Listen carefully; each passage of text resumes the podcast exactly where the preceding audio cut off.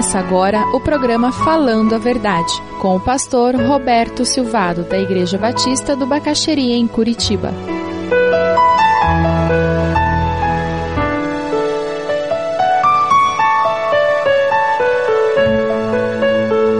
Abra sua Bíblia lá em Isaías 40, versículo 12. Quando nós adoramos a Deus no começo daquele momento de comunhão com Ele, nós estamos acertando na nossa mente a percepção de quem é Deus e o tamanho de Deus. Um dos grandes problemas que nós temos na vida cristã é que com o passar do tempo, nós começamos a construir um Deus à nossa imagem e semelhança. Nós invertemos o processo. Ao invés de nós sermos feitos à imagem e semelhança de Deus, nós fazemos Deus a nossa imagem e semelhança. Você quer ver um exemplo simples disso? Você de vez em quando está muito ocupado e não consegue atender e dar atenção aos seus filhos, não é verdade? Às vezes você está muito ocupado e não consegue atender um telefone, não consegue atender um vizinho que vem à porta, não é verdade? Isso faz parte da realidade humana, da limitação humana. Aí nós construímos Deus a nossa imagem e semelhança. Sabe como é que é esse Deus? É um Deus em que determinados momentos está muito ocupado. Aí eu preciso arrumar um outro ser, uma outra pessoa, uma outra entidade para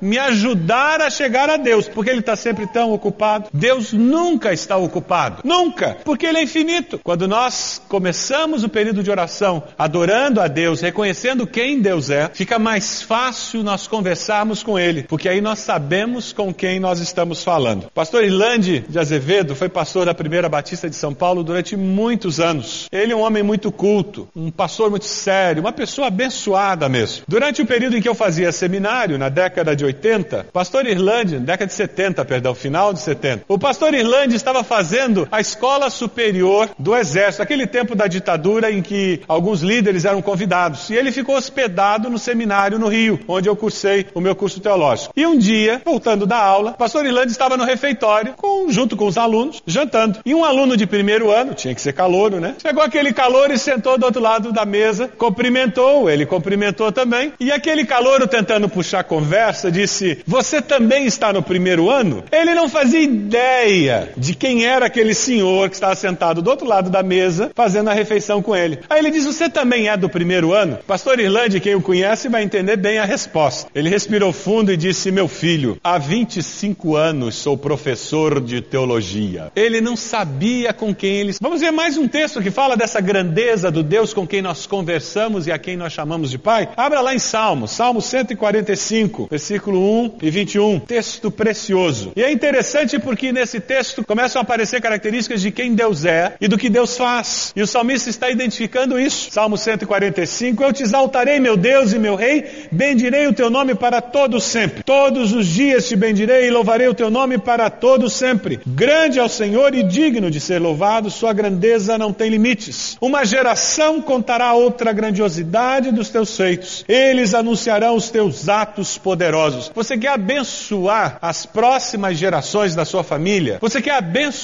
seus filhos, seus netos, seus bisnetos? Então obedeça esse texto e fale dos feitos grandiosos de Deus. Não fale mal do pastor, não fale mal da esposa do pastor, do filho do pastor, do líder da igreja, da esposa do líder da igreja. Não fique falando mal do irmão, da irmã, do tio, da tia. Existem famílias que têm uma doença. Eles se reúnem para falar mal daquele parente que não está presente. E toda vez que ele se reúne é para falar mal daquele irmão que mora no interior e não veio. E julgar os atos deles, as decisões deles. Você quer abençoar as próximas gerações na sua família? Fale dos feitos grandiosos de Deus. Você quer abençoar as gerações na sua família? Peça aos seus familiares, toda vez que eu abrir a minha maldita boca para amaldiçoar alguém ou falar mal de alguém, bata na minha boca. Me mande calar a boca. Toda vez que eu falar alguma coisa positiva, que edifica, que glorifica a Deus, bata palma, celebre comigo. Ah, meus irmãos, as gerações na sua família serão abençoados. E veja, o texto continua, e é belíssimo esse texto. Veja no versículo 5: proclamarão o glorioso esplendor da tua majestade, meditarei nas maravilhas que fazes, anunciarão o poder dos teus feitos temíveis, e eu falarei das tuas grandes obras, comemorarão a tua imensa bondade, celebrarão a tua justiça. O Senhor é misericordioso, compassivo, paciente e transbordante de amor. E o salmista continua falando bem de Deus. Quer uma dica de como começar bem um período de oração? Abra no Salmo 145 e comece a ler assim. Veja ali, versículo 13. Deus, o teu reino é eterno, o teu domínio permanece de geração em geração. O Senhor tem sido fiel a mim em todas as suas promessas.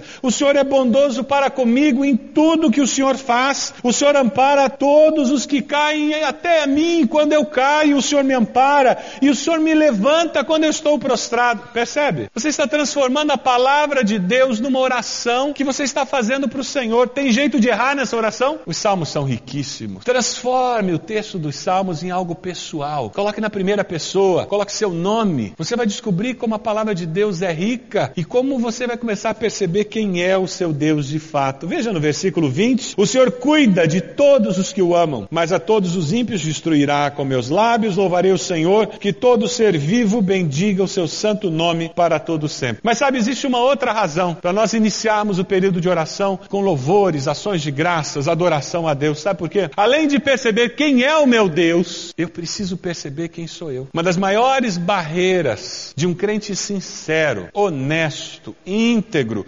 comprometido, sabe qual é? Justiça própria. Quando o diabo não consegue transformar você num crente safado, sem vergonha, meia boca, conhece esse tipo de crente? Que não paga a conta, conta palavrão, piada indecente, é desonesto, é, é, é adúltero, que é, é irresponsável, esse tipo de crente, e tem por aí que usa a Bíblia como desodorante embaixo do braço, mas nunca lê. Quando o diabo não consegue transformar você nesse tipo de crente, sabe o que ele faz? Ele joga você para ser o juiz do mundo, porque eu sou espiritual os outros estão no outro nível. Eu estou chegando lá, Deus que se cuide, que mais um pouco já cheguei igual. Justiça própria é uma das piores ervas daninhas que pode crescer no coração do crente. E é só o Espírito de Deus para nos convencer do pecado, da justiça e do juízo e nos dar essa consciência de quem nós somos. E sabe, quando eu percebo a grandeza de Deus, fica tão clara a minha pequenez. Quando eu percebo a majestade, a santidade de Deus, fica tão mais fácil enxergar o meu pecado, a minha incapacidade de ser fiel a Deus, a minha luta para permanecer no caminho. O que nos falta muitas vezes é essa consciência de quem é o nosso Deus. E é por isso que nós não conseguimos chegar à conclusão de quem nós somos de fato. Abra sua Bíblia lá em Jó 38. O livro de Jó, versículo 38. E o Senhor coloca Jó no seu devido lugar. Jó questiona Deus, Jó 38. Então o Senhor respondeu a Jó do meio da tempestade e disse: Quem é esse que obscurece o meu conselho com palavras sem conhecimento? Prepare-se como simples homem. Vou fazer-lhe perguntas e você me responderá. Estão prontos para as perguntas? Onde você estava quando lancei os alicerces da terra? Onde? Responda se é que você sabe tanto. Quem marcou os limites das suas dimensões? Talvez você saiba. Quem estendeu sobre ela a linha de medir? E os seus fundamentos sobre o que foram postos? E quem colocou sua pedra de esquina? Enquanto as estrelas matutinas juntas cantavam e todos os anjos se regozijavam? Quem represou o mar pondo-lhe portas quando ele irrompeu do ventre materno, quando vesti de nuvens e dessas trevas o envolvi, quando fixei os seus limites e lhe coloquei portas e barreiras, quando eu lhe disse: Até aqui você pode vir, além desse ponto, não, aqui faço parar suas ondas orgulhosas. Você já deu ordens amanhã ou mostrou a alvorada o seu lugar? Quando nós vemos a majestade de Deus, começamos a perceber quem nós somos. E foi essa a experiência de Isaías. Abra lá em Isaías capítulo 6, versículo 3. Isaías vai adorar o Senhor no templo e quando ele percebe a grandeza e a majestade de Deus, ele começa a perceber quem ele é e ele diz: Deus, quem sou eu para estar aqui? E proclamavam uns aos outros: Santo, Santo, Santo é o Senhor dos exércitos. A terra inteira está cheia da sua glória, ao som das suas vozes. Os batentes das portas tremeram, o templo ficou cheio de fumaça. Então gritei: Ai de mim, diz Isaías, estou perdido, pois sou um homem de lábios impuros e vivo no meio de um povo de lábios impuros. Os meus olhos viram o Rei, o Senhor dos exércitos, e logo um dos serafins voou até mim, trazendo uma brasa viva que havia tirado do altar com uma tenaz. Com ela tocou a minha boca e disse: Veja, isto tocou os seus lábios, por isso a sua culpa será removida e o seu pecado será perdoado. E então ouvi a voz do Senhor conclamando: Quem enviarei? Quem irá por nós? E eu respondi: Eis-me aqui, envia-me, Senhor. O segundo tipo de oração que nós experimentemos no nosso período de oração seja de confissão. Porque quando eu percebo quem é Deus, quando eu reconheço quem eu sou, só existe um passo seguinte: Senhor, eu não sou digno, tem misericórdia de mim, purifica-me com o sangue de Jesus, me dê uma postura nova, uma maneira nova de ver a vida.